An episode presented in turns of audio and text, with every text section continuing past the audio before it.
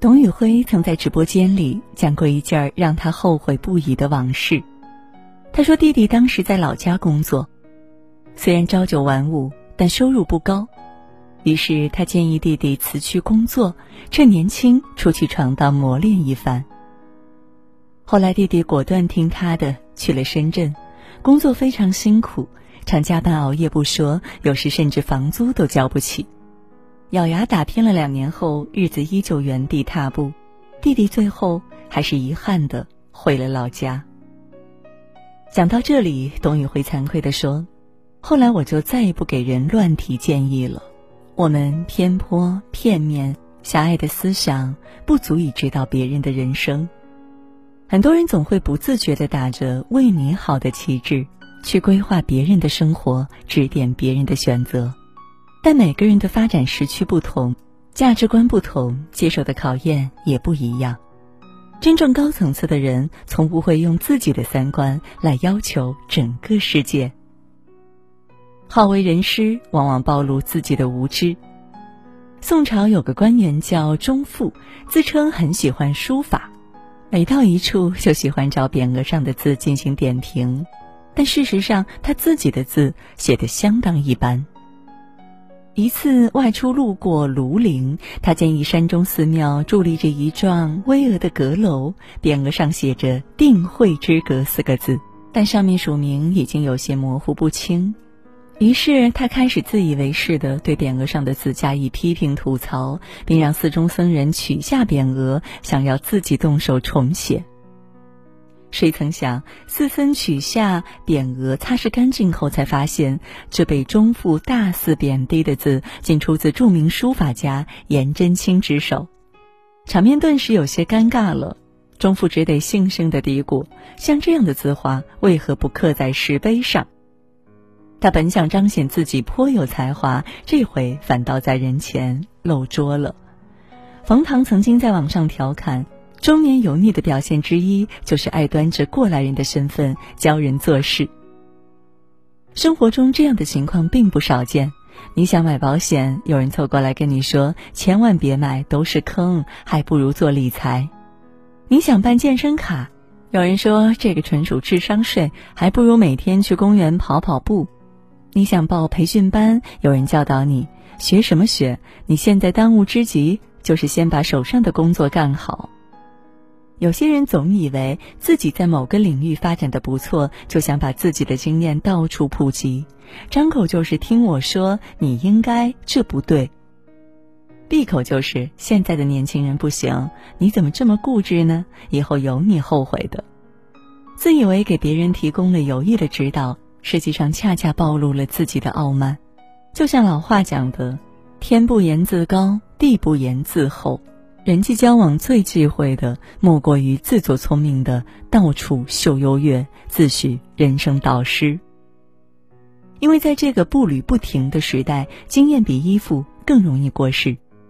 假的所谓好心好意，很可能是以的人生绊脚石。可以指点，但不要指指点点。听过这样一个诙谐的段子：有人问渠，渠，你哪得清如许？渠说：“你先管好你自己。”好笑之余，也觉得讽刺不已啊！生活中越是意识不到自身局限的人，越是喜欢对别人的生活品头论足。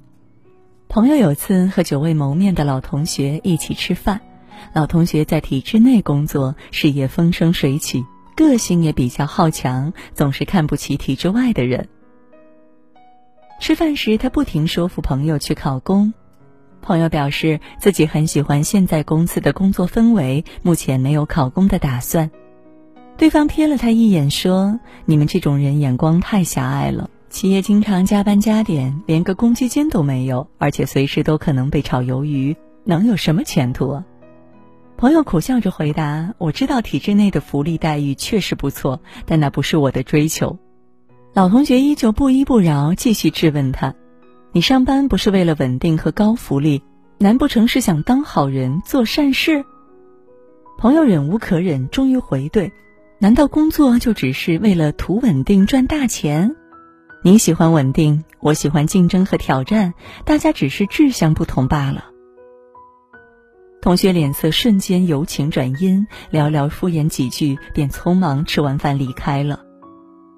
汪曾祺曾在《四方时事》中感慨：“有些东西自己尽可不吃，但不要反对旁人吃；不要以为自己不吃的东西，谁吃就是岂有此理。”世界上没有完全相同的两片树叶，你觉得体制外没前途，他可能如鱼得水。你觉得二人世界很快乐，他或许就享受单身；你憧憬大厂的奋斗，他也许觉得朝九晚五更适合自己。换个角度想想，谁乐意别人在自己的世界里指指点点呢？有些事你无法理解，不代表这件事是错的；有些东西你没见过，不代表它不存在。成熟的人都懂得理解别人的选择，尊重别人的三观。真正智慧的人向内求，向外修。心理学上曾提到过两种认知偏差：一是朴素现实主义，人总相信自己掌握真理，他人是不理性甚至有偏见的；二是朴素犬儒主义，人总认为自己是客观的，他人在以自我为中心。热衷于好为人师，其实就是这两种思维误区在作怪。真正智慧的人都懂得打破思维的局限，向内求，向外修。台湾作家金维纯在《人生只有一件事》中提到，他年轻时曾经也好为人师过。他打小学习成绩优秀，后来又成功创办商业周刊，事业发展顺利之后，他的心态也慢慢开始转变，整个人都膨胀了许多。无论碰上大事小事，都爱发表观点。身边人，包括父母、配偶、子女、朋友等，无不被他评价指导过。直到有一次，他看见了真正为人师表的样子，他们是如此的谦卑内敛，才醒悟自己过去有多么傲慢和自以为是。于是他痛定思痛，把自己身上那些好为人师的症状一一的列下来。一有时根本不管别人需不需要，只因我看不顺眼就强行指教别人；二有时看到别人的需要，但不管他是否准备好，自顾自的指教起来；三有时别人愿意受教，但我没弄清楚状况就开始长篇大论，然后连续三年一一对照，克己修正。很认同一句话：他人其实是自己的一面镜子。我们发现别人有需要改变的地方，其实是自己某些方面做的不足。人生最大的牢笼就是我执太重，一个人声音越大，听到的东西就越少。总是以自我为中心，习惯扮演一个施教者，很容易固步自封。懂得放低姿态、沉淀自己的人，才能枝繁叶茂，走得长远。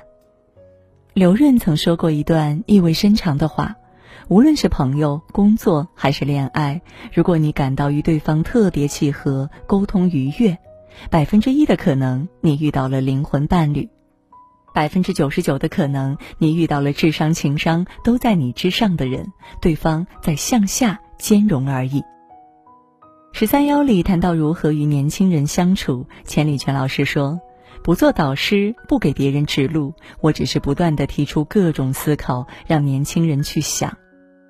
无独有偶，在 B 站爆火的复旦教授梁永安也曾谦虚的表示，比起指导年轻人，自己实际上是跟着他们学到了更多的东西。